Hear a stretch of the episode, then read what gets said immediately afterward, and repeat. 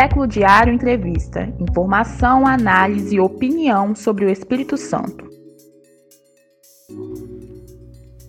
Olá, bem-vindo, bem-vinda, bem-vinde a mais uma edição do podcast Século Diário nas eleições de 2022. Eu sou o Vitor Taveira e toda semana temos um novo programa disponível em www.seculodiario.com.br e também em plataformas de áudio como Spotify, SoundCloud e Google Podcast. Lembramos que na segunda-feira, pós-eleições, tivemos uma live analisando os resultados com convidados especiais e essa live está disponível no YouTube do Século Diário. Você pode conferir lá ou também nas plataformas de áudio. Siga aí o Século Diário no YouTube, nas plataformas. Nós continuaremos repercutindo os resultados com novas entrevistas com especialistas e também com candidatos eleitos nas próximas semanas. Bom, Quase uma semana depois da realização do primeiro turno eleitoral, as movimentações estão intensas nos bastidores políticos, tanto a nível estadual, no segundo turno em que se enfrenta o atual governador Renato Casagrande, do PSB, e o ex-deputado federal Manato, do PL, como a nível federal, em que o presidente Jair Bolsonaro, também do PL, enfrenta o ex-presidente Lula, do PT. Quais apoios cada candidatura já conquistou? Isso é o que nós vamos saber no podcast de hoje. Pois é, se por um lado Casagrande e Lula saíram na frente nas urnas com 47% e 48,5%, respectivamente, ou seja, ambos precisam de pouco para chegar aos 50% mais um, que daria vitória no segundo turno, o Manato e o Bolsonaro saíram com um quê de vitoriosos, por causa do resultado da extrema-direita, que foi eleitoralmente mais expressivo do que apontavam as pesquisas e os analistas. No âmbito nacional, Bolsonaro conseguiu muitas adesões importantes logo de imediato, destacando os governadores dos três maiores colégios eleitorais do país. Eu acredito muito mais na proposta do presidente Bolsonaro do que na proposta do adversário. Estamos falando de Romeu Zema, do Novo, reeleito em Minas Gerais, Cláudio Castro, reeleito no Rio de Janeiro em primeiro turno, e do governador Rodrigo Garcia de São Paulo, que ficou fora do segundo turno. Porém, lá, o maior colégio eleitoral do país, o Tarcísio Freitas, que é candidato do Bolsonaro, saiu à frente no primeiro turno do Fernando Haddad, que é o candidato do Lula. No balanço dos candidatos eleitos a governador, foram seis apoios para Lula e nove para Bolsonaro.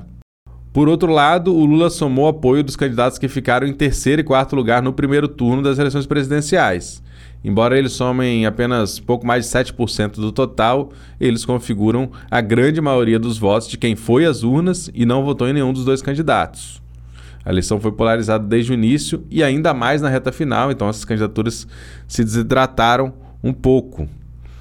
O PDT declarou apoio a Lula e o Ciro Gomes se limitou a dizer que vai seguir a orientação do seu partido sem fazer nenhuma referência ao candidato do PT. Acabamos de realizar uma reunião da Executiva Nacional ampliada do PDT, em que, por unanimidade, nós tomamos uma decisão. E eu gravo esse vídeo para dizer que acompanho a decisão do meu partido, o PDT. Já Simone Tebet, do MDB, que ao contrário do Ciro, saiu mais forte do que entrou nas eleições, avisou logo que não ficaria em cima do muro e se posicionaria, dando um ultimato aos partidos de sua base para assumir suas posições, e logo, como esperado, ela declarou apoio ao ex-presidente com fortes críticas ao Bolsonaro. Depositarei nele o meu voto, porque reconheço no candidato Lula o seu compromisso com a democracia e com a Constituição, o que desconheço no atual presidente. A gente sabe que a transferência de votos, nesse caso, não é automática. De um lado, a campanha do Lula e alguns analistas avaliam que o Bolsonaro teria batido no teto já no primeiro turno e que seu aumento de votos se deve a uma migração de última hora de eleitores dos candidatos que votariam nele no segundo turno resolveram votar logo no primeiro, diante da iminência aí de uma possível vitória do Lula. Por outro lado, a campanha do presidente Bolsonaro avaliou que o Lula é quem teria pouco a crescer, já que ele fez campanha pelo voto útil no primeiro turno e teriam muitos eleitores migrados para ele. Essa tese aparentemente não bate muito com as pesquisas. É um levantamento, por exemplo, do Poder Data indicou uma migração de votos de 92% dos eleitores da Tebet para o Lula, que é algo surpreendente também, tem que ser melhor avaliado por outras pesquisas, e de 54% dos votos do Ciro para o Bolsonaro, outra informação que surpreende um pouco, né? É, foi uma pesquisa feita por telefone, que pode apresentar resultados diferentes de uma pesquisa presencial, mas vai indicando que talvez a expectativa é que o Lula é, consiga boa parte dos votos, tanto de Tebet como de Ciro. Ainda temos os, né, os votos brancos e nulos, alguns deles mudando de opinião segundo essas pesquisas e votando em um dos candidatos. E temos também a abstenção, que chegou próxima de 20% é, a nível nacional. Então, a gente tem essa questão ainda de quem vai e quem não vai votar. A abstenção costuma ser maior no segundo turno, né? Uma eleição de apenas um ou dois candidatos, dependendo do estado, você vai ter segundo turno ou não, enquanto a eleição de primeiro turno é mais mobilizadora, tem mais candidatos, enfim. Temos ainda essa questão a ver como vai ser no segundo turno. Falando em outros apoios, o atual presidente teve em sua campanha adesão dos lavajatistas eleitos, Deltan Dallagnol, Sérgio Moro e sua esposa Rosana Moro. Por outro lado, desde o primeiro turno, o ex-presidente do STF, Joaquim Barbosa, que foi um dos responsáveis pelo julgamento do mensalão, já declarou apoio ao Lula. Mas voltando ao Congresso Nacional recém-eleito, Bolsonaro conta a seu favor com a grande bancada do PL, que é a maior da Câmara, e com vários candidatos mais votados em diversos estados e também boa parte dos eleitos pelos partidos do Centrão. O PT, por outro lado, elegeu a segunda maior bancada da Câmara e o presidente Lula conta também com alguns apoiadores campeões de votos. Para citar um, o Guilherme Boulos, do pessoal que teve mais de um milhão de votos em São Paulo. Também vamos falar do Helder Salomão, mais votado aqui do Espírito Santo. A campanha pela eleição do Lula também teve a soma de vários quadros da direita liberal, inclusive um grupo de economistas responsáveis pela implantação do Plano Real, como o Armínio Fraga, o Pedro Malan, também do ex-presidente Fernando Henrique Cardoso e também do ex-candidato a presidente José Serra, né? o PSDB que foi um adversário histórico do PT, então importantes lideranças do PSDB apoiam Lula e muitos outros quadros apoiam Bolsonaro. Por fim, a primeira pesquisa divulgada pelo IPEC para o segundo turno apontou em votos válidos 55% para o Lula e 45% para o Bolsonaro, uma ampliação da diferença conquistada no primeiro turno de 5 pontos para 10 pontos percentuais em favor do Lula. Embora, né, depois do primeiro turno, os eleitores estão com o pé atrás para acreditar nas pesquisas. Entre alguns fatores da não previsão do resultado da extrema-direita, apontam especialistas, por exemplo, o fato dos dados não atualizados do censo a rejeição é, de bolsonaristas em responder pesquisa, o efeito da atuação orquestrada de eleitores que compareceram de verde e amarelo para a votação e a mudança de voz no momento final. Bom, a primeira semana de campanha também deu um pouco do tom, um tanto apelativo, que pode continuar até o final, baseado em informações falsas nas redes, nas campanhas extraoficiais, né, debaixo dos panos. De um lado, teve a associação do Lula ao satanismo e de outro do Bolsonaro à maçonaria, como tentativa de tirar voto de ambos. Lembramos que agora, no segundo turno, os programas eleitorais terão igual espaço para ambos candidatos, inclusive maior espaço do que tiveram no primeiro turno, já que não há outros candidatos. E também os debates eleitorais entre os dois candidatos vai ser concentrado no confronto entre um e outro, diferente do primeiro turno, que havia uma série de candidatos. Então ainda restam três semanas que as campanhas é, nas ruas vão estar concentradas nessas eleições majoritárias. A presidência em algum dos estados, como é o caso do Espírito Santo, também nas eleições de governador. Então, Falando do Espírito Santo, o Casagrande, embora tenha tido frustrada a expectativa de vencer no primeiro turno, saiu com uma vantagem maior se comparada com a dos primeiros colocados nas eleições nacionais. Ele teve 8,5% a mais de votos válidos do que o Manato. Porém, ao contrário do cenário nacional, o terceiro e o quarto colocados nas eleições estaduais declararam apoio ao Manato. De imediato, Guerino Zanon, do PSD, terceiro colocado com 7% dos votos, que vinha de décadas de uma trajetória de centro-direita, tendo sido aliado de Paulo Artung, por exemplo, foi para uma campanha em que desde o primeiro turno se declarou apoiador de Jair Bolsonaro.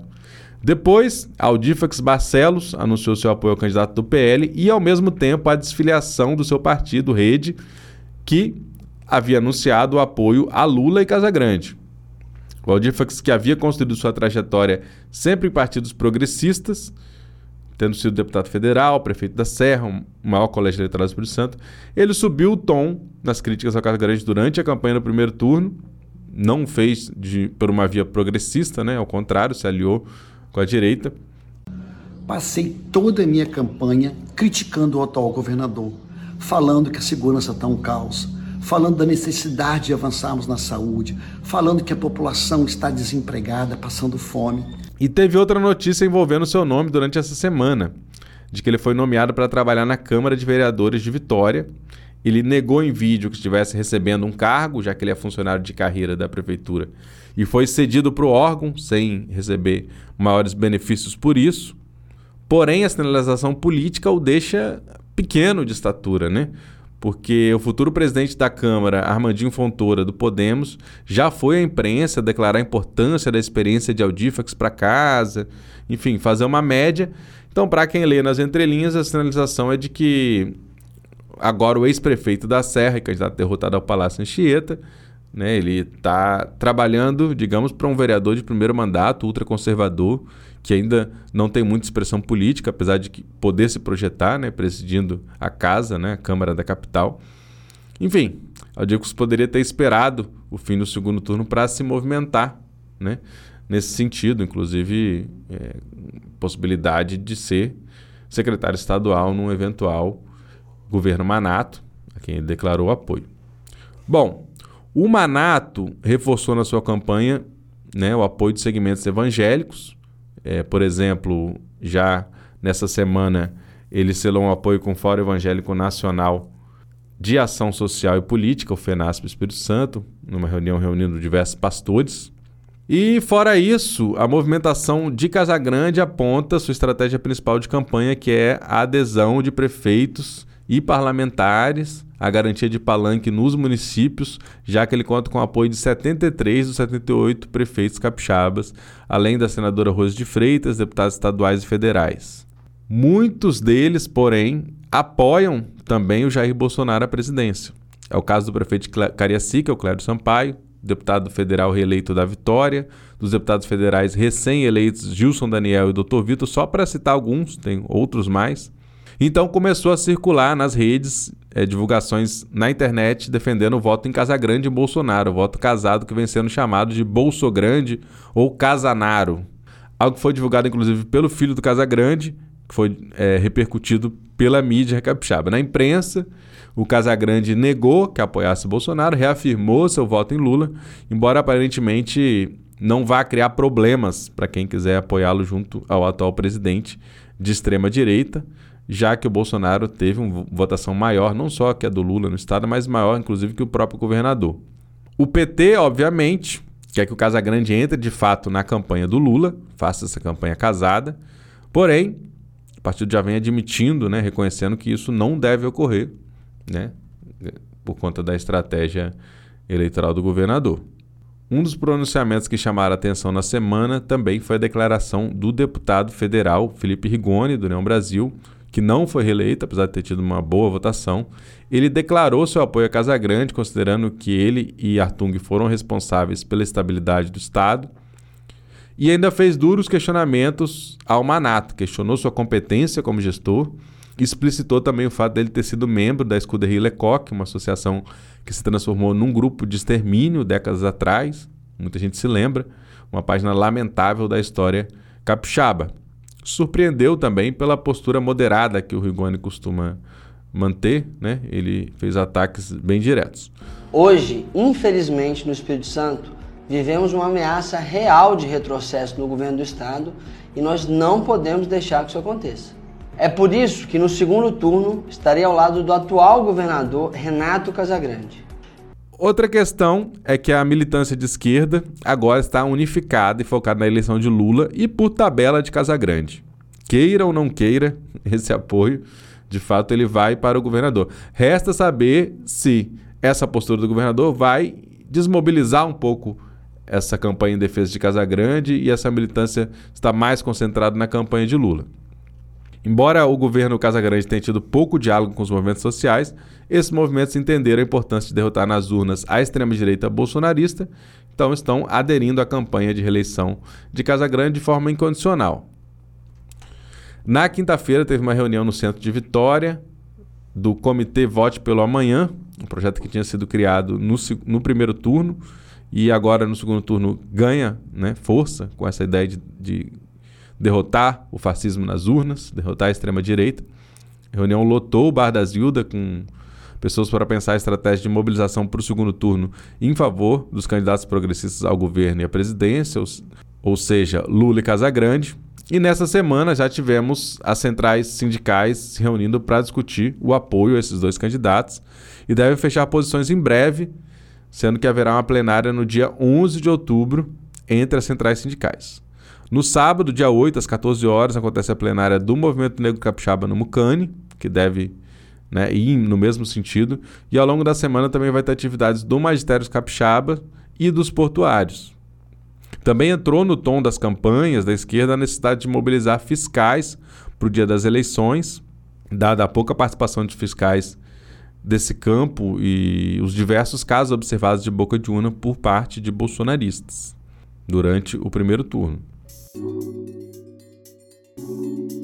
Esse foi o podcast do Século Diário especial nas eleições de 2022, com produção e locução de Vitor Taveira e edição de Patrick Erickson. Voltamos na próxima semana com mais temas importantes para pensar o período eleitoral no Espírito Santo e no Brasil. E para mais notícias diárias, análises e outras informações sobre o Estado, você pode acessar www.seculodiario.com.br. Até logo! Século Diário Entrevista. Informação, análise e opinião sobre o Espírito Santo.